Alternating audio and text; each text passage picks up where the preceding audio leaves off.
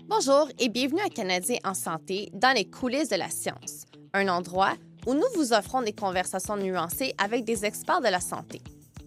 Notre but est de vous offrir des informations et des ressources pertinentes pour vous et vos proches. Je suis votre animatrice, Stéphanie Perrier-Bélanger. Aujourd'hui, Kel Monteith, directeur général de la Coalition des organismes communautaires québécois de la lutte contre le sida, est de retour avec nous pour nous parler des trousses d'autotest du VIH et de l'importance de connaître son statut. Mais avant d'aborder le sujet, voici un court rappel. Le balado canadien en santé vous est présenté par Santé Canada et l'Agence de la santé publique du Canada. Notre objectif est de partager avec vous des informations pertinentes sur la santé cela dit, nos discussions ne reflètent pas nécessairement les positions ni les politiques officielles du gouvernement du Canada. Il s'agit d'une conversation et non pas de communiqué de presse. Parlons maintenant des trousses d'autotest du VIH. Bonjour Ken, merci beaucoup de vous joindre à nous aujourd'hui. Euh, on le sait dans de nombreuses conversations quand on parle du VIH ou SIDA, euh, on parle souvent de l'importance de connaître son statut, donc l'importance d'aller se faire dépister. Et puis, ce que je propose aujourd'hui avec vous, c'est de parler des euh, tests qu'on peut faire à la maison. Honnêtement, moi-même, je n'étais pas au courant qu'on pouvait faire un test à la maison. Donc, je propose avec vous de passer à travers euh, un test que j'ai ici avec moi.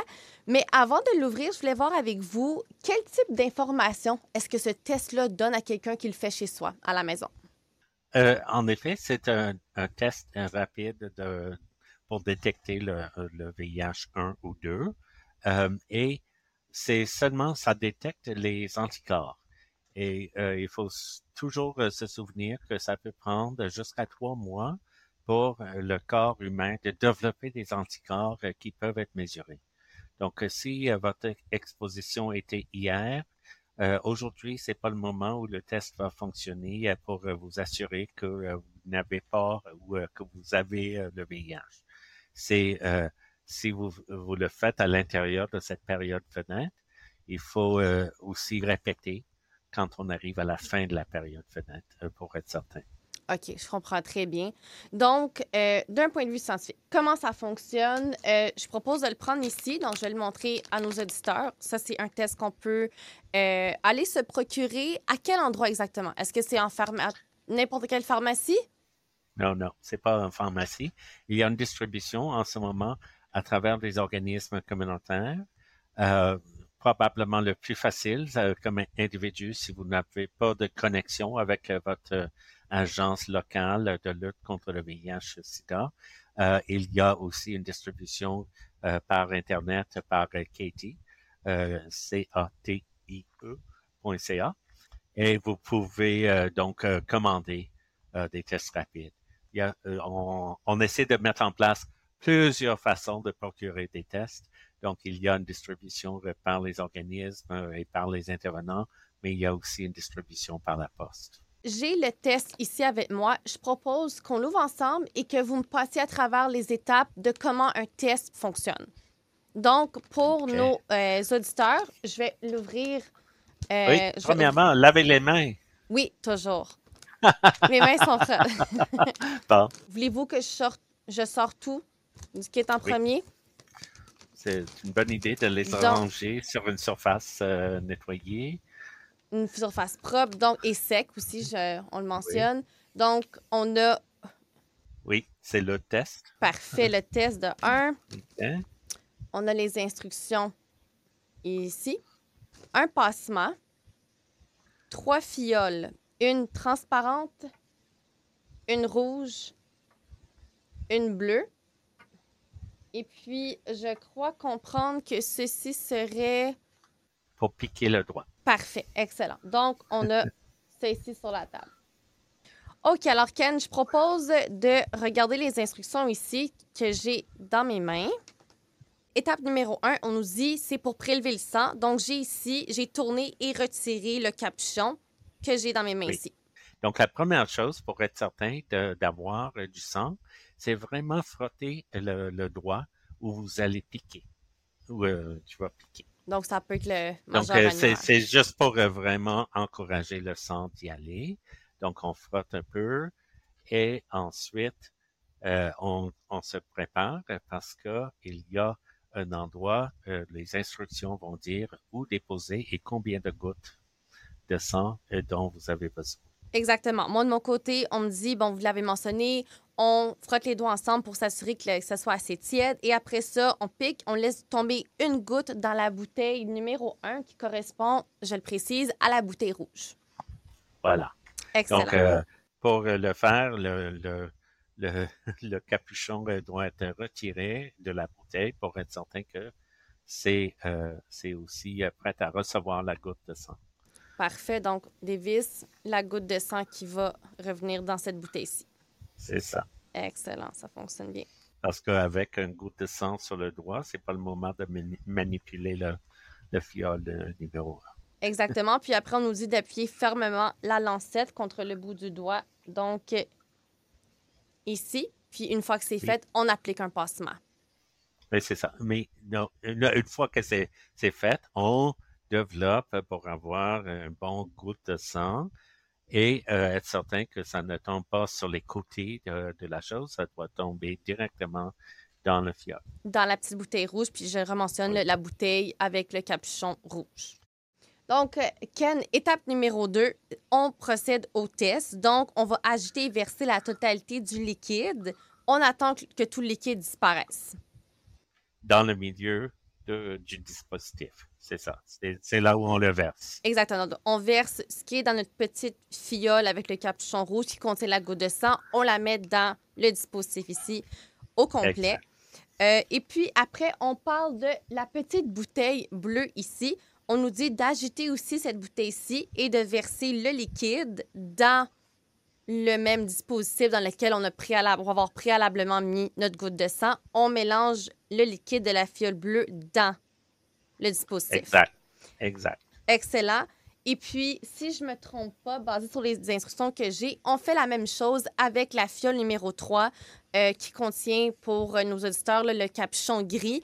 On agite encore une fois, on verse la totalité du liquide dans notre dispositif. On attend que tout le liquide disparaisse. Et c'est vraiment, euh, vraiment facile à constater euh, à l'œil. Euh, donc, on peut le voir absorbé dans le dispositif. OK. Donc, maintenant, Ken, qu'on a fait, qu'on a mélangé nos liquides, c'est disparu. On va ensuite, ça prend combien de temps avant de voir les résultats sur notre dispositif? Je, pense que ça, ça, va le dire dans les, dans les instructions, mais c'est quelques minutes. Quelques minutes. OK, parfait. Donc, ici, si euh, vous me parlez d'un point de contrôle. Donc, juste expliquer à nos téléspectateurs qu'est-ce qu'on entend par le fameux point de contrôle? Donc, il y a sur le dispositif un C. Donc, euh, ça, et, euh, il va apparaître dans le dispositif un, point qui va sortir suite, donc ça va développer dans la réponse. Et le point à côté du C, c'est vraiment pour témoigner que le test est valide et donc euh, que ça a bien fonctionné. Si jamais euh, il n'y a pas de point à côté du C, ça veut dire qu'il faut faire un autre test. OK, je comprends parfait. Donc, euh, puis, si jamais c'était pour être positif, il va y avoir un deuxième point qu'on va voir juste à côté du point C qui nous indique que le test est valide. il va y avoir un deuxième. Puis, du moment qu'on a les résultats, euh, j'imagine que si on a un résultat positif, quelles sont les prochaines étapes pour quelqu'un qui a effectué un test à la maison? Qu'est-ce que vous recommandez? Donc, il y a dans les instructions euh, des informations de contact par province et territoire. Euh, il faut absolument faire un test de confirmation. Et ça, c'est par une prise de sang qui va être fait par une infirmière ou un médecin euh, et euh, donc, il y a des indications de où aller dans les instructions. Il y a des, des euh, numéros de téléphone à contacter aux gens qui peuvent vous diriger vers une ressource pour faire le test de confirmation. Si vous l'avez procuré auprès d'un organisme communautaire, eux aussi ont des contacts avec des cliniques qui peuvent faire ce test de confirmation. Mais c'est très important que c'est pas définitif tout seul, que ça prend le, test de confirmation euh, quand c'est positif.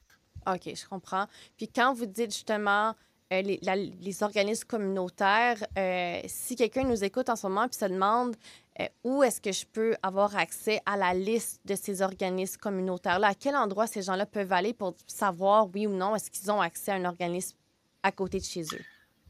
Ça dépend de, la province. Je peux parler comme je suis au Québec. sur le site de la COXIDA, on a une liste de tous les organismes membres de la COXIDA, mais dans les instructions aussi, il y a un numéro de téléphone d'un de nos membres, le portail VIH-Sida du Québec, qui peut faire cette référence. Euh, donc, il y a un numéro de téléphone, il y a leur site euh, Internet aussi. Et je sais que pour le Québec, il y a aussi une formation pour les infirmières euh, qui répondent aux appels 811. Oui, puis en fait, euh, je, remarque que dans les instructions, au bas de la page, on a une, on a une section, un petit, un petit encadré qui mentionne justement les ressources par province, site Internet. Donc, si jamais euh, quelqu'un qui nous écoute décide d'effectuer un test, ça revient positif, euh, sachez que vous avez quand même là, une bonne quantité de ressources auxquelles vous pouvez vous fier si vous avez des questions euh, aux préoccupations à ce sujet. Ce qui m'amène à une autre question pour vous, Ken. Euh, on le sait, faire un test VIH euh, peut être très stressant. le test revient positif. J'imagine qu'il doit y exister des ressources pour justement amener un support émotif et psychologique pour les gens qui, qui, apprennent qu'ils ont un test positif. Oui, et donc, et là encore, je, je reviens aux ressources communautaires. Euh, je pense que c'est très important à souligner qu'ils sont là euh, pour, euh, pour répondre aux besoins de, la population. Et donc, une personne qui est stressée par son résultat ou qui est stressée par l'anticipation de son résultat peut, peut demander à l'organisme de l'aide. Je sais qu'il y a des endroits qui ont des pères qui ont été formés pour accompagner les gens, mais il y a aussi des intervenants euh, communautaires qui, qui peuvent être présents. Donc, il faut souligner que l'autotest, donc le test maison, c'est seulement la personne qui, qui euh, doit le toucher. C'est pas euh, à administrer à une autre personne. Donc, c'est la personne même qui le fait, mais une personne peut être présente si vous voulez. Euh, pour euh, vous accompagner et, euh, vous aider à gérer les résultats en guise de soutien moral, comme vous dites. Oui. très intéressant. Merci beaucoup, Ken. Je termine en vous demandant si vous aviez un message à donner à nos auditeurs, à nos téléspectateurs, quel serait-il? Lorsqu'on parle des tests, justement, l'importance de se faire dépister, on ne peut jamais assez mettre l'accent sur sur ça. Qu'est-ce que vous auriez comme message de votre côté à donner? Euh, premièrement, je, répète euh, l'aspect, c'est pour vous de prendre le contrôle de votre santé et d'avoir euh, l'information nécessaire pour bien gérer votre santé. Donc, c'est pas à administrer par quelqu'un d'autre, mais c'est la première étape de vraiment poursuivre sa gestion de sa santé. donc, si c'est négatif, euh, il y avait une raison de prendre le test probablement. Et euh, donc ça, c'est quelque chose que vous pouvez explorer avec euh, des ressources communautaires, avec votre médecin, avec une infirmière, pour parler de comment éviter les, expositions futures. deuxièmement, si c'est positif, donc ce sont encore des ressources que vous pouvez chercher comme soutien moral euh, mais aussi euh, un suivi médical. Donc, euh, c'est très important. Aujourd'hui, on a des traitements VIH qui sont très efficaces, très faciles à prendre, qui contrôlent vite la charge virale, qui empêchent le, virus de détruire le système immunitaire de la personne, mais qui empêchent aussi la transmission à d'autres personnes souvent c'est une préoccupation. Si j'attrape le VIH, je ne veux pas du tout le transmettre à quelqu'un d'autre. Euh, mais voilà, une façon de le faire, c'est vraiment euh, d'accéder euh, au traitement. Et ça, on doit faire nécessairement par un médecin, une clinique. et il y a des pistes vers ça. via les organismes communautaires, via les numéros de référence dans, dans le kit. Les sites web aussi auxquels on, les gens peuvent avoir accès. Oui. Et je, je vais ajouter quelque chose d'autre parce que je suis une personne séropositive et j'ai essayé des tests rapides dans le passé.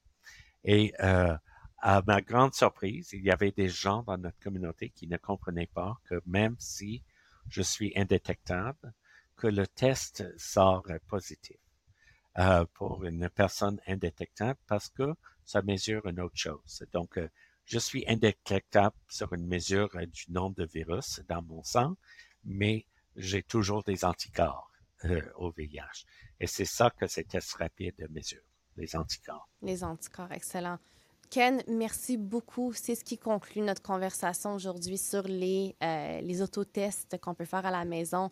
Un énorme merci d'avoir été avec nous pour, euh, pour discuter du sujet euh, en question. Mon plaisir et j'encourage tout le monde qui pense avoir eu une exposition au VIH de, de, procurer un autotest et, et de le faire. Excellent, c'est bien noté. Merci encore. Merci d'avoir écouté Canadien en santé dans les coulisses de la science. Si vous avez visionné le contenu sur YouTube, n'hésitez pas à vous abonner à notre chaîne afin de recevoir des alertes des épisodes à venir. Partagez aussi avec nous vos impressions dans les commentaires. Nous aimons toujours entendre vos idées et continuer la conversation sur les sujets abordés. Nos épisodes sont aussi disponibles sur les plateformes habituelles où vous trouvez vos balados. Abonnez-vous et laissez-nous une mention j'aime pour ne rien manquer de la série Canadien Santé.